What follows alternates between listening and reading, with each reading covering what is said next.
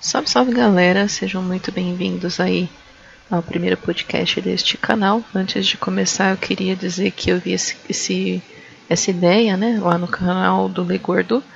Eu vou deixar o link aí na descrição para vocês darem uma conferida aí lá no, nos podcasts que ele vem fazendo também. E eu resolvi trazer também essa ideia um pouco para cá, né, até mesmo para a gente distrair aí um pouco a cabeça uh, sair um pouco né, do, do Priston, porque na verdade, como o próprio nome do podcast mesmo diz, a vida não é só Priston, né? Nós temos aí coisas que nós fazemos fora do Priston Tale. Então eu resolvi trazer isso né, aqui hoje. Mesmo porque eu tava afim de gravar vídeo, né? E, gente, venhamos e convenhamos, né? Vocês estão cansados de ver essa carinha aqui, então acho que só com a voz vai ficar aí um pouco interessante. Então vamos fazer sem roteiro mesmo, tá? Hoje eu vou trazer um pouquinho, acho que é interessante abrir um pouquinho sobre a minha vida profissional, né? Então, acho que cada, cada podcast a gente pode trazer um pouquinho sobre a, um pouquinho sobre mim, não sei se vocês tiverem curiosidade, enfim. Falando hoje sobre a vida profissional, né? Quem não sabe fora do jogo, eu sou enfermeira, né? trabalho com idosos, me especializo nisso. Né? Eu sou, estou fazendo aí uma pós em geriatria e gerontologia, cuidando aí dos velhinhos. E na verdade tudo isso começou quando quando a minha avó né, ficou doente, né? Minha avó ela teve uma leucemia, já não tinha cura e aí eu resolvi seguir aí essa essa área aí da saúde, né? Mesmo porque tadinha, a bichinha sofreu tanto que eu quis arrumar maneiras, né, de não deixar o próximo sofrer. Aí tendo em vista que na época eu nem, nem pensava em estudar enfermagem, né? Eu trabalhava com a minha primeira área de formação, que é o radialismo, né? Até por isso que eu estou fazendo aqui esse podcast, né? E, e vi assim nessa situação algo de ah, não vou deixar, né, o próximo sofrer. Eu sempre fui uma pessoa muito empata, né, muito empata, né, aquela que sente empatia pelo próximo. E passei assim por várias situações, né? Comecei a buscar emprego na área. Não foi fácil, né, na verdade, recomeçar todo esse processo, né? Não foi fácil recomeçar todo esse processo da carreira da carreira, porque uma pessoa que já está acima dos 30 anos recomeçar a carreira é é complicado, né? A gente tem muitas pessoas, eu também não vou generalizar, mas a gente tem também muitas pessoas que têm preconceito com a idade e isso foi bem difícil no começo, né? Mas aí eu fui primeiro estagiando, né? Sempre fui muito curiosa, então primeiro fui buscar estágio naquilo que eu mais tinha medo, acredite. Saúde mental, cara. Morria de medo. Fui pro primeiro estágio e aí a gente sempre tem aquele pacientinho que a gente mais gosta, né? E assim aconteceu comigo. Era um esquizofrênico, gente. Nossa. Eu sempre trabalhando com os doidinhos, era esquizofrênico. E eu fui fazendo contato, né? Criando vínculo, criando vínculo para ele criar confiança.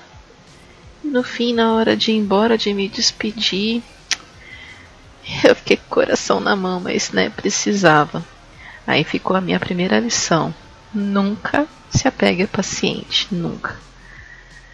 Aí depois eu passei um tempinho em UBS, né, posto de saúde, e já digo para vocês, quem acha que quem trabalha em posto de saúde não trabalha, cara, de boas, tem que tomar três tapas na cara, porque o pessoal que trampa no posto, olha, trabalha, viu? Os bichinhos trabalham. Não é só fazer medicação, mas é fazer medicação, fazer vacina, fazer curativo, fazer consulta, nossa, é, é assim, o BS, a enfermagem, né, é uma área muito ampla. Mas a UBS, por ser um trabalho de prevenção, é, envolve muitas coisas, né? Por exemplo, se você chega lá com. Se você chega lá com. querendo fazer um teste de tuberculose, vamos supor, por exemplo, dá positivo. Eles vão ir atrás da sua família, né? Eles vão atrás da sua família e vão querer fazer o teste na sua família, vão medicar. Para quem não sabe, quem faz tratamento para tuberculose ganha uma cesta básica, né? Porque para você se curar, você tem que estar tá bem alimentado.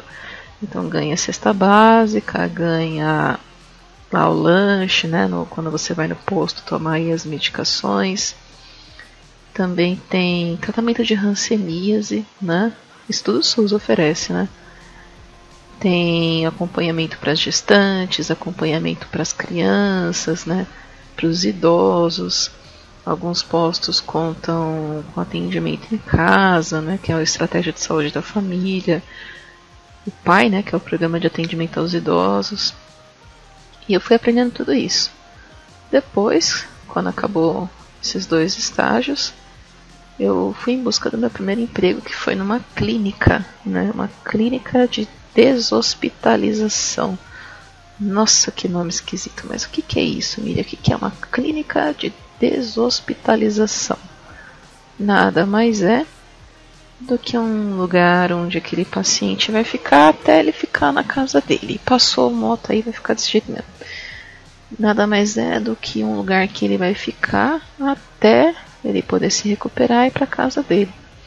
E lá eu aprendi muito, apesar do pouco tempo que eu fiquei lá, acho que eu fiquei, fiquei 45 dias. Eu aprendi muito lá, né? Porque tinha muito paciente acamado, tinha muito paciente que a gente tinha que aspirar, né? Que tinha traqueostomia, lesão, e assim a gente foi aprendendo. Uh, depois de lá eu consegui em ambulância, na né? ambulância também as pessoas que falam que não faz nada, mas nossa, ali também eu aprendi absurdamente, porque a gente ia atender, nós íamos atender, né? Ficava lá de X, que era o descanso. Aí, de repente, a central te mandava um diagnóstico, só que nunca era um diagnóstico fechado, né? Então você ficava, meu, o que, que eu vou pegar hoje?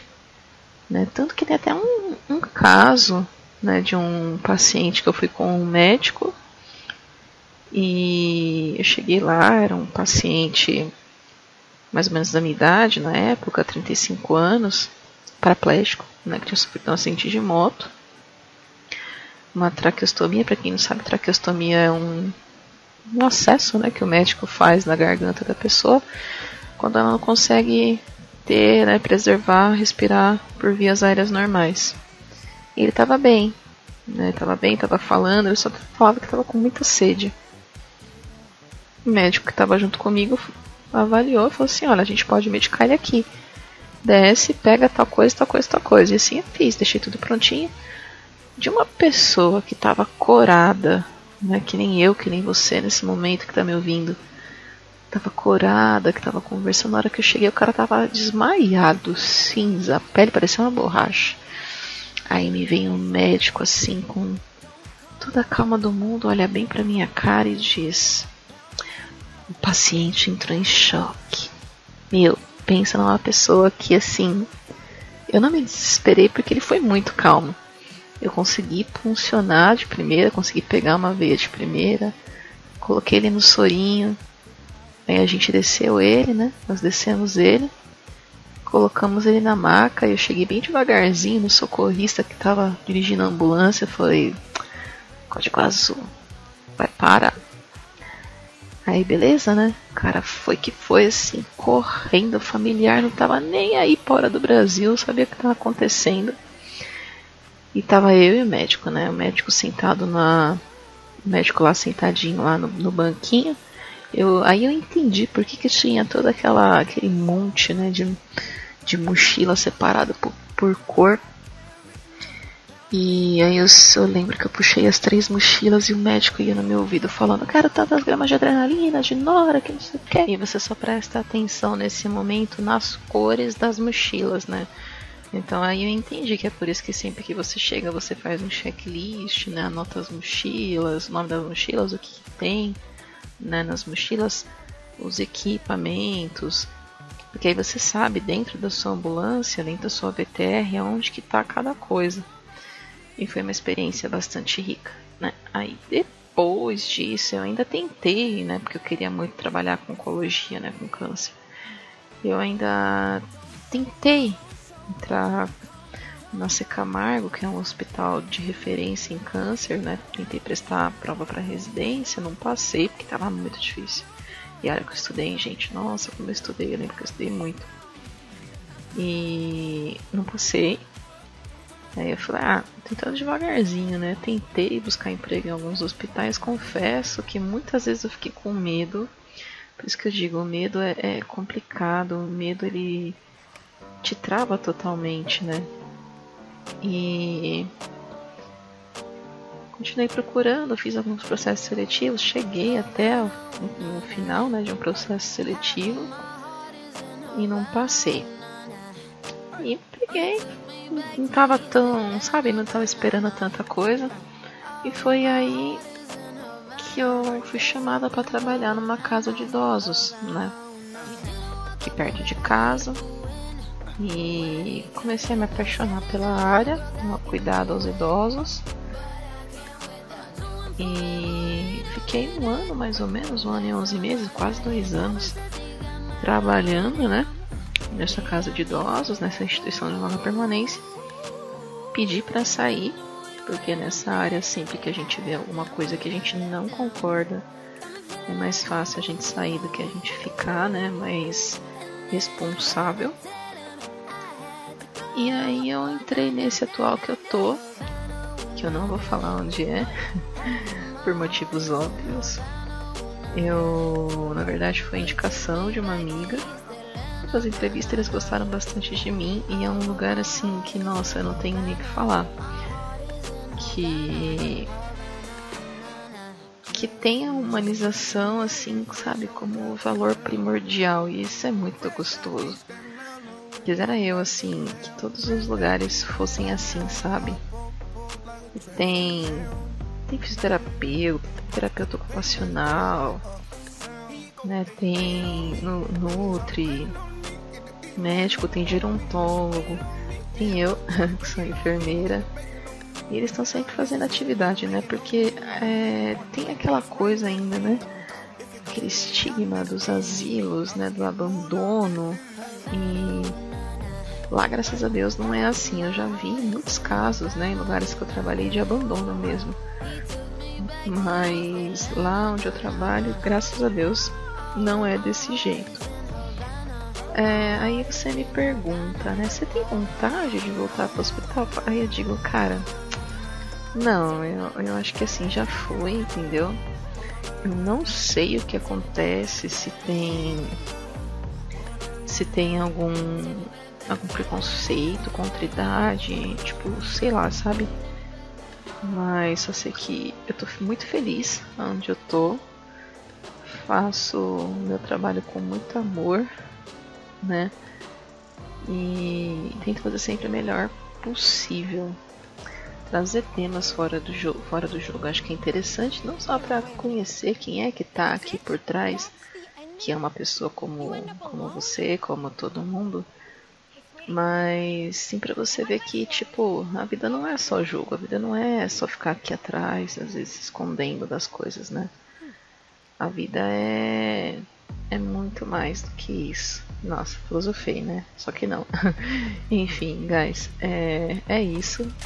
Eu gostaria muito aí de agradecer a cada um que, tá, que veio até aqui, que escutou até aqui. Se você escutou até aqui ainda não se inscreveu, se considera aí, considera-se inscrever aí neste canal, ok? Ativar o sininho de notificação, curtir compartilhar aí com seus colegas.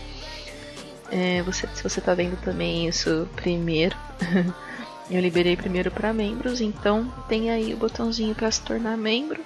Só clicar aí que você recebe aí os conteúdos antes de todo mundo. Belezinha? Então, obrigado, um grande abraço para todo mundo que me ouviu até aqui e até a próxima, guys. Fui!